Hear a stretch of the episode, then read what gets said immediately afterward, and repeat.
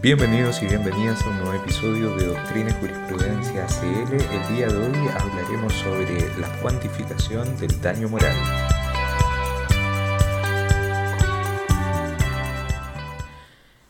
En materia de daño moral existen algunas cuestiones que ya se encuentran debidamente asentadas.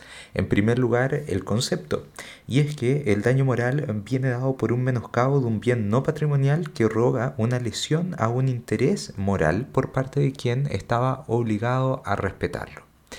La procedencia del daño moral se ha estimado tanto en el ámbito de la responsabilidad extracontractual como en el ámbito de la responsabilidad contractual.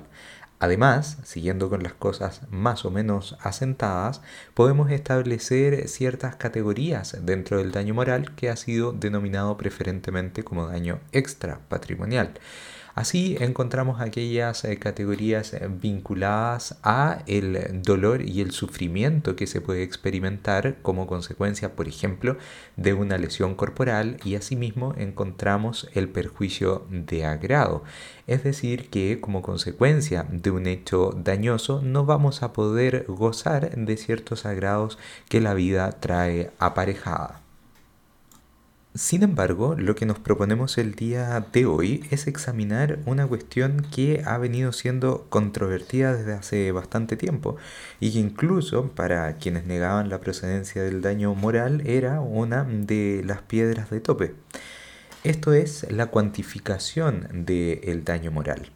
Y es que cuando estamos en presencia del daño moral nos encontramos con una dificultad que no aparece con los daños patrimoniales. Y es que los daños patrimoniales se pueden medir y traducir en dinero.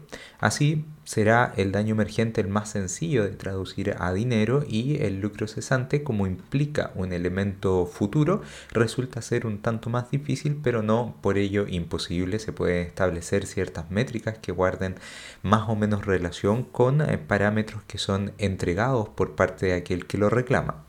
Pero en el daño moral nosotros lo que buscamos es entregar una cantidad de dinero a consecuencia de una aflicción en un ámbito que es extra patrimonial. Es decir, aquí no va a haber una equivalencia, sino que lo que se pretende es otorgar dinero con el propósito que la persona que ha sufrido pueda adquirir otro tipo de bienes en el mercado que le reporten alguna satisfacción que trate de contrapesar este dolor que ha sufrido.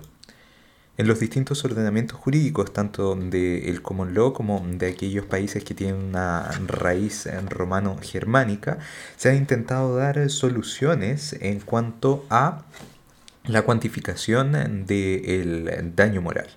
Así, por ejemplo, en el Common Law se han ido abriendo partidas que son bien similares a las que señalamos eh, con anterioridad, para ir considerando, por ejemplo, lo que se conoce como pain and suffering, que sería más o menos lo que nosotros conceptualizamos ya como eh, daño moral, es decir, el dolor y el sufrimiento. Eh, daño moral en su primera concepción del precio del dolor. Luego eh, se habla de la pérdida de los agrados de la vida, que es lo mismo que nosotros tenemos eh, con la misma denominación, y también eh, la pérdida del consorte que dice relación con que el daño moral puede incluso expandirse a terceros por vía de rebote, que también es una cuestión que nosotros ya tenemos. Ahora, en Estados Unidos también se han eh, tratado de hacer algunos intentos de cuantificar en forma económica y bien concisa esta indemnización haciendo el denominado cálculo per diem, es decir, por día, para tratar de eh, examinar el valor del dolor o del sufrimiento. Luego, eh, si nos trasladamos a Europa, por ejemplo, en el caso español, respecto de los ah, accidentes que ocurren en circulación, lo que nosotros diríamos accidentes de tránsito, y para los efectos de las aseguradoras, pero también de cuestiones que no están vinculadas a aseguradoras, encontramos unos baremos. Es decir, nos indican que bajo ciertas eh, características debemos otorgar una determinada indemnización. Es decir, vamos a considerar, por ejemplo, la pérdida de un dedo de una persona que tiene 20 años y así entonces concederemos algún tipo de indemnización. La aplicación de ese tipo de baremos en todo caso es bastante controvertida, si bien algunos la aceptan, puesto que estiman que es obligatoria respecto de los accidentes de tránsito, estiman que no lo es en otro tipo de materia, sino que solamente sería una sugerencia y que siempre debe estarse a la discrecionalidad del juez que podrá apreciar las características eh, concretas del caso. Ahora, nosotros eh, en Chile lo que aplicamos principalmente es la discrecionalidad en cuanto al monto de la indemnización. Lo que se ha reclamado por parte de la doctrina es que por lo menos se otorgue una fundamentación y no se otorguen indemnizaciones de daño moral en globo, es decir, que yo diga una suma, por ejemplo, 5 millones de pesos por concepto de daño moral. No, sino que realice un análisis de cada una de las partidas que constituirían ese daño moral, es decir, del dolor y el sufrimiento, del perjuicio de agrado, realice una fundamentación respecto de cada uno de esos puntos y luego explique la causa de la indemnización que se ha fijado al respecto.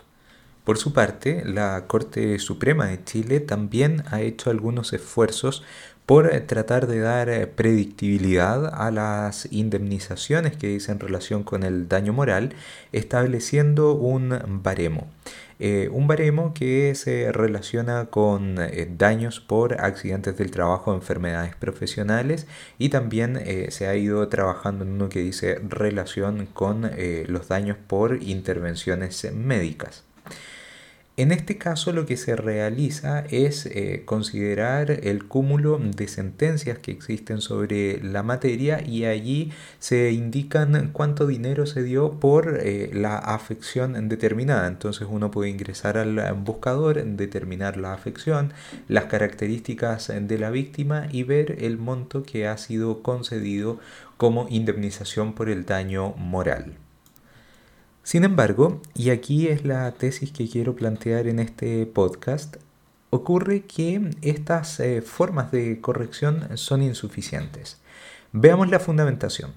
Cuando se fundamenta, se trata de explicar por qué más bien existe un perjuicio moral de la categoría que corresponda. Pero luego, cuando se efectúa la traducción a dinero, esa traducción sigue siendo meramente arbitraria. No existe mayor sostén para decir que en un caso se van a otorgar 5 millones y en otro caso se van a otorgar 10 millones. El ejercicio sería bien simple. Ustedes pueden tomar cualquier argumentación que esté encaminada a conceder un daño moral y luego cambiarle el número. ¿Qué hace que nos quedemos con un número u otro? ¿Qué hace que ese número pueda ser más correcto que otro? La verdad es que nada. Y ahí no es que el monto sea discrecional, sino que es derechamente arbitrario. Y aquello se encuentra vedado ya desde el orden constitucional, puesto que la arbitrariedad no es admisible en un Estado de Derecho. Luego, en cuanto a la situación del baremo, lo cierto es que este baremo estimo que no resulta de mucha utilidad para los efectos de fijar los montos indemnizatorios por daño moral. Porque en definitiva, el baremo lo que hace es sumar una serie de sentencias, sentencias que son todas arbitrarias y luego nos entrega a sí mismo un monto que resulta ser arbitrario. Por tanto, el baremo puede ser útil para otras cosas. Por ejemplo, puede ser útil para establecer que estas decisiones, como se señala en psicología, son ruidosas, en el sentido que hay mucha variación entre los montos que otorgan los distintos jueces para casos que son similares. Y cuando nos encontramos con decisiones que son ruidosas, ocurre que debemos preguntarnos qué está pasando, porque desde luego hay algo que está mal. No pueden ser indemnizaciones tan disímiles correctas. Entonces ahí es necesario adoptar algunas medidas para corregir que yo creo vienen de la mano de lo que vamos a conversar a continuación. Para presentar el punto, resulta interesante analizar una sentencia que fue pronunciada por la Corte Suprema, pero es interesante verla desde la primera instancia. El caso es el siguiente. Un matrimonio iba circulando por una autopista, al volante se encontraba el marido y de copiloto iba la mujer. Desde una pasarela se lanzó una piedra que en definitiva se estrella en contra del parabrisa del vehículo, impacta a la mujer y le causa la muerte. Se demandó a la concesionaria de la autopista, eh, puesto que no tenían mecanismos de resguardo para evitar el caído de piedras desde esa pasarela y una malla en el trazo hubiese sido útil para evitar el accidente. Demandaron, en este caso, eh, el cónyuge, los hermanos de eh, la víctima y también los hijos. Se concedieron indemnizaciones eh, por daño moral a el cónyuge y a los hijos. El tribunal, en primera instancia, para establecer el daño moral, dijo lo siguiente, que se tiene por acreditado particularmente con los testimonios indicados cuyas tachas fueron desestimadas, quienes se refieren en extenso a los efectos psicológicos y de ánimo que la muerte de la oxisa provocó en los demandantes y particularmente en su cónyuge e hijos, además de los informes psicológicos otorgados. Con aquello se le otorga una indemnización al cónyuge sobreviviente de 150 millones de pesos y 200 millones de pesos a cada uno de los hijos. Posteriormente, la Corte de Apelaciones de Santiago, conociendo de este caso, estimó demasiado abultadas las indemnizaciones que habían sido concedidas y termina regulando la indemnización del daño moral en 100 millones de pesos para tanto el cónyuge sobreviviente y cada uno de los hijos. Luego, el asunto es conocido por la Corte Suprema. Y la Corte Suprema dice lo siguiente. Que si bien los tribunales recurren a la discrecionalidad, la prudencia y la equidad en la determinación de la indemnización por daños morales deben alejarse de toda idea de arbitrariedad, injusticia o abuso, de forma que para fijar el quantum indemnizatorio debe acudirse a alguno de los parámetros o pautas, por ejemplo, la entidad, naturaleza y gravedad del suceso o acto que constituye la causa del daño, la clase de derecho o interés extrapatrimonial agredido, las consecuencias físicas, psíquicas o morales que derivan del daño causado, etc. Y analiza así la situación de los hermanos de la víctima, indicando simplemente que estos sentenciadores estiman que encontrándose acreditado el daño moral sufrido por los hermanos de la víctima junto con el lazo que los ligaba, este se determinará en la suma de 5 millones de pesos para cada uno de ellos. Este caso nos presenta entonces todos los problemas que se pueden suscitar respecto de la determinación del daño moral. Primero, como se observa, el tribunal de la primera instancia no realiza un análisis de la prueba, simplemente dice se rindió prueba testimonial que me permite tener por establecido que hay un daño moral, junto también con unas pericias psicológicas. No analiza el testimonio, no analiza las pericias psicológicas, realiza una determinación en globo respecto de la indemnización sin centrarse en cada una de las partidas y particularidades que ella tiene. Es decir, ni siquiera se cumplen con los requisitos de fundamentación porque pareciera ser algo tan evidente que eventualmente puede serlo. Sin embargo, que sea evidente no significa que no se deba fundar la sentencia y que no se deba fundar en cada uno de los aspectos relevantes al daño reclamado y se fija un monto, un monto que aparece por arte de magia. Luego, en la Corte de Apelaciones ocurre otro acto que no es sino mágico, derechamente arbitrario, y es que se reduce el monto de la indemnización en base a los mismos hechos, o sea, no existe una nueva eh, consideración de por qué debemos arribar a un monto diverso. Y es un monto eh, sustancialmente distinto, o sea, no es, una, no es una variación pequeña respecto de la indemnización a los hijos, pasamos de 200 millones a 100 millones de pesos, respecto del cónyuge sobreviviente hay una rebaja en 50 millones de pesos, o sea, ¿Qué es lo que hace que muten en tal proporción los montos indemnizatorios? Y luego finalizamos eh, con lo señalado por la Corte Suprema en cuanto a que dice, mire, hay una serie de parámetros, pero eso es abstracto. Bueno, ¿cómo se ven los parámetros en este caso concreto? Y luego también saca un número mágico y dice, son 5 millones de pesos. Entonces, esto demuestra la arbitrariedad que se genera al tiempo de establecerse los importes indemnizatorios entonces, reconociendo ese problema, es que nosotros tenemos que buscar alguna vía que permita evitar la arbitrariedad en la determinación de la indemnización por daño moral. Y creo que aquí hay una cuestión que es esencial, determinar a qué se refiere la discrecionalidad. Cuando se ha utilizado la palabra discrecionalidad para el establecimiento de un monto, lo que se está haciendo, sincerando las cosas, es permitir la arbitrariedad. Creo que la discrecionalidad debe ser comprendida para la determinación de los factores que guiarán al establecimiento de un monto concreto. Es decir, tienen que ser factores que se puedan traducir en dinero. Por ejemplo, realicemos algunas consideraciones. En este caso que estuvimos viendo va a existir un daño de naturaleza eh, psicológica, psíquica principalmente respecto de eh, los demandantes. Entonces, pregunta número uno, ¿por cuánto tiempo se extenderá ese daño? Pregunta número dos, ¿existe alguna ciencia que pueda colaborar con las víctimas por rebote en este caso en superar ese daño? Pregunta número tres, ¿qué tipo de gastos podrían generarse como consecuencia de recurrir a esa ciencia? Y en este caso, y en este caso, no es que nosotros estemos diciendo que la persona tiene que ir a realizar un tratamiento determinado, no, eso es decisión de la persona. Pero por lo menos si nos esforzamos por recomponer dentro de las posibilidades que tenemos a la persona, vamos a obtener una métrica de conformidad al estado actual de la ciencia.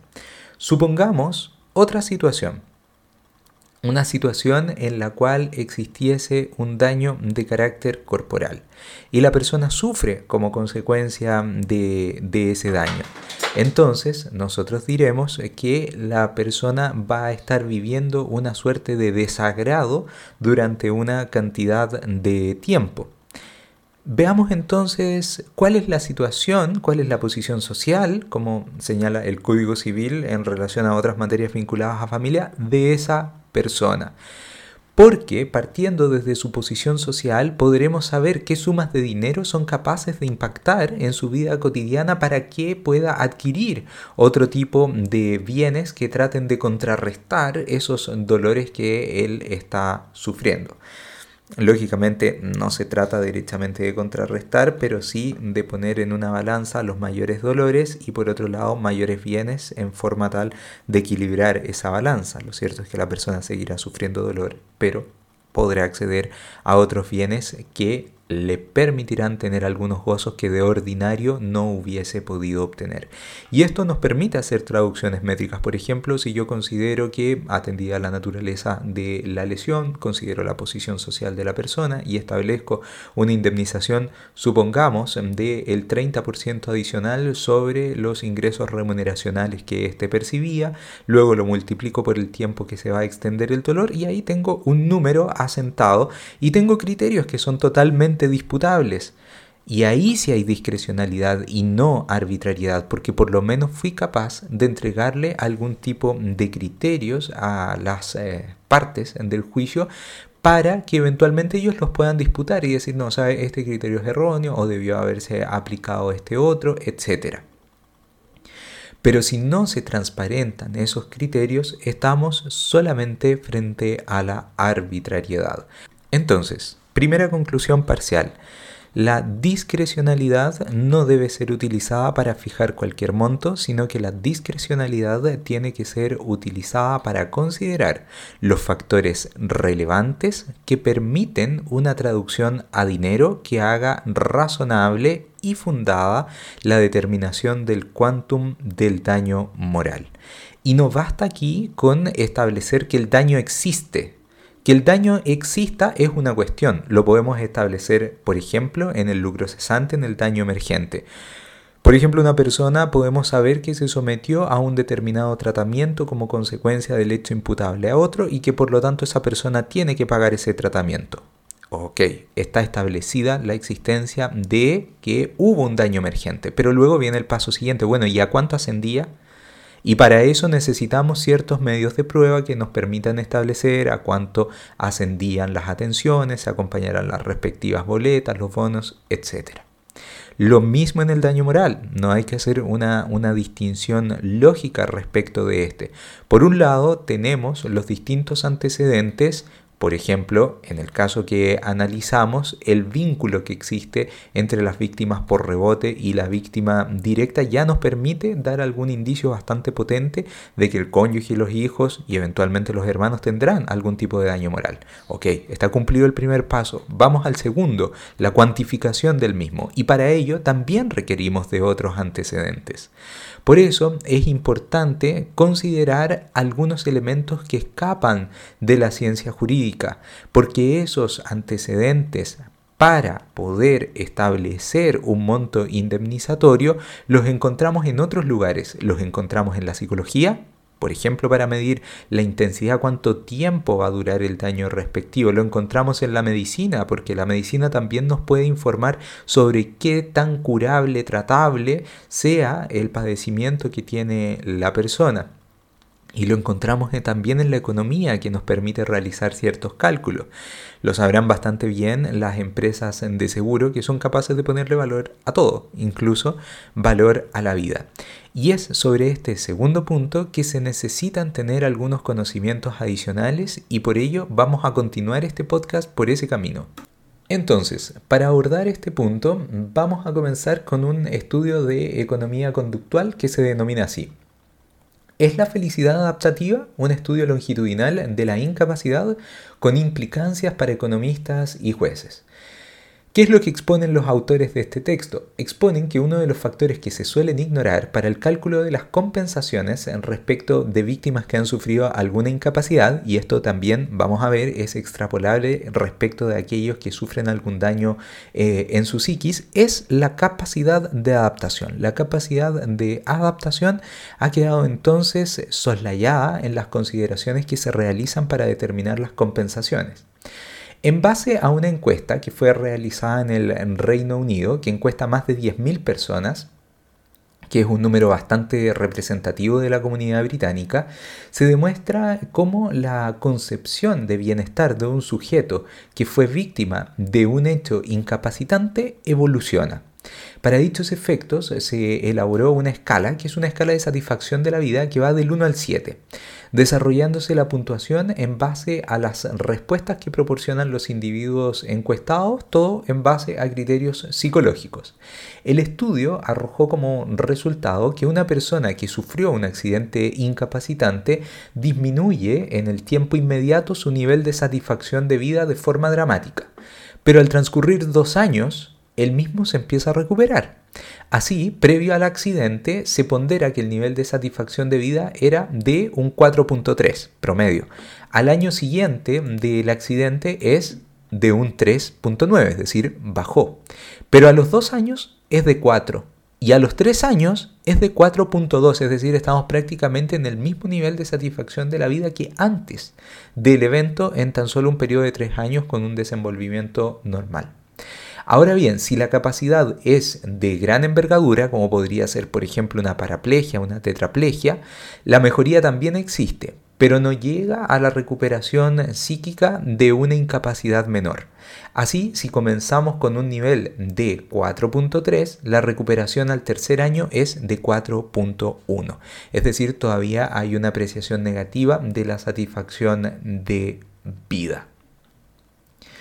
Lo anterior también tiene vinculación con otro estudio que es muy interesante que se realizó eh, también por parte de psicólogos, en este caso de la Universidad de Northwestern y de la Universidad de Massachusetts. El trabajo se llama así, Ganadores de Lotería y Víctima de Accidentes. ¿Es la felicidad relativa? En dicho estudio se analizó un grupo de control que no había ganado la lotería ni tampoco había sufrido un accidente. Un grupo de ganadores de la lotería y un grupo de víctimas de accidentes. Entonces a ellos se les hicieron también preguntas respecto de su conciencia de felicidad en el pasado, es decir, antes del evento, en el presente, dado el evento, y en el futuro. También se les hizo calcular cómo sentían o cómo gozaban ellos de los placeres mundanos.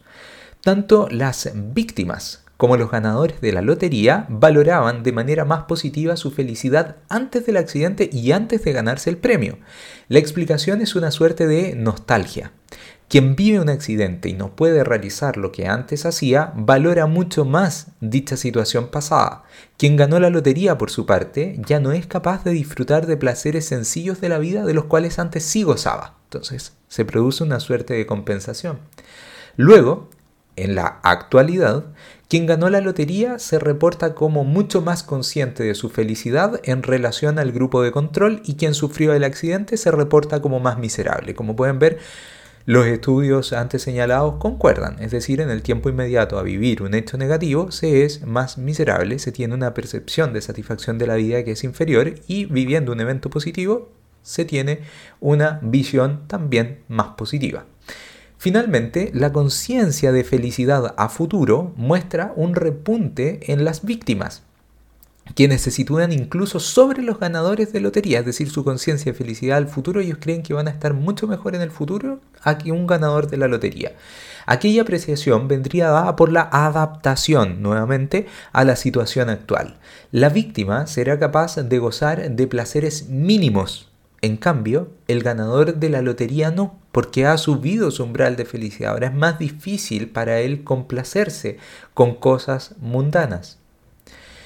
El primer estudio eh, en comento refleja que en definitiva el optimismo de la víctima frente a, las discapacidades es mayor.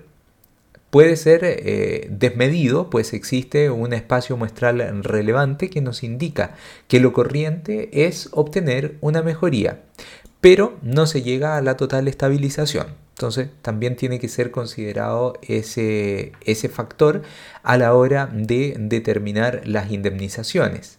Incluso podría ser relevante para conocer el impacto del hecho en la persona en concreto, conocer eh, si es una persona que tiene o no relaciones interpersonales eh, abundantes o bien es más bien una persona solitaria puesto que la percepción del bienestar psíquico depende esencialmente de aquello, según un estudio que fue realizado por um, Balas y Dorling.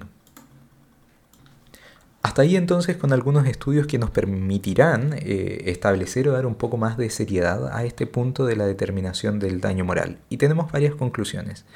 La primera es que nuestros tribunales se encuentran estableciendo el quantum del daño moral de forma arbitraria.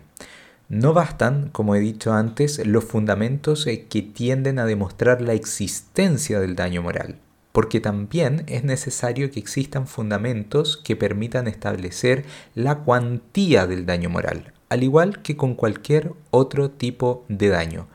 Segunda conclusión, para los efectos de determinar la cuantía se debe admitir la discrecionalidad, pero no la discrecionalidad que permite sacar de un sombrero cualquier cifra, sino la discrecionalidad en la determinación de aquellos factores que se estimen como relevantes para los efectos de arribar a un cálculo monetario que sea susceptible de ser incluso impugnado ante los tribunales superiores de justicia por cualquiera de los motivos que se señale, pero sólo así entonces se evitará la arbitrariedad al respecto.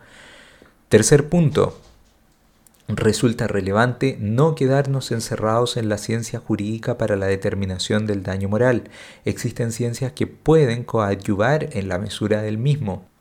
Por de pronto tenemos la medicina, la psicología, la economía todas las cuales eh, nos permiten, como hemos visto, determinar ciertas cuestiones que antes pasábamos por alto, por ejemplo, la capacidad de adaptación que se tiene frente a los accidentes, lo cual nos puede permitir proyectar un eh, espectro indemnizatorio o incluso proyectarlo considerando las variaciones de intensidad que van a haber, es decir, para los efectos de realizar el cálculo, quizás considerar primero un monto superior, que luego con el paso del tiempo se irá reduciendo y allí efectuar la determinación de la indemnización. Espero que las reflexiones anteriores también los inviten a ustedes a reflexionar en cuanto a este daño y también a concientizar respecto de la necesidad de establecer factores objetivos para su determinación y que esto no quede a la mera prudencia de los jueces, que en definitiva termina siendo una cuestión arbitraria que se ha mantenido durante bastantes años frente a nosotros y ya resulta ser tiempo de abordarla con la seriedad que amerita. Es todo por el día de hoy. Gracias por haberme acompañado hasta el término de este podcast. Nos encontramos en otra edición. Chao.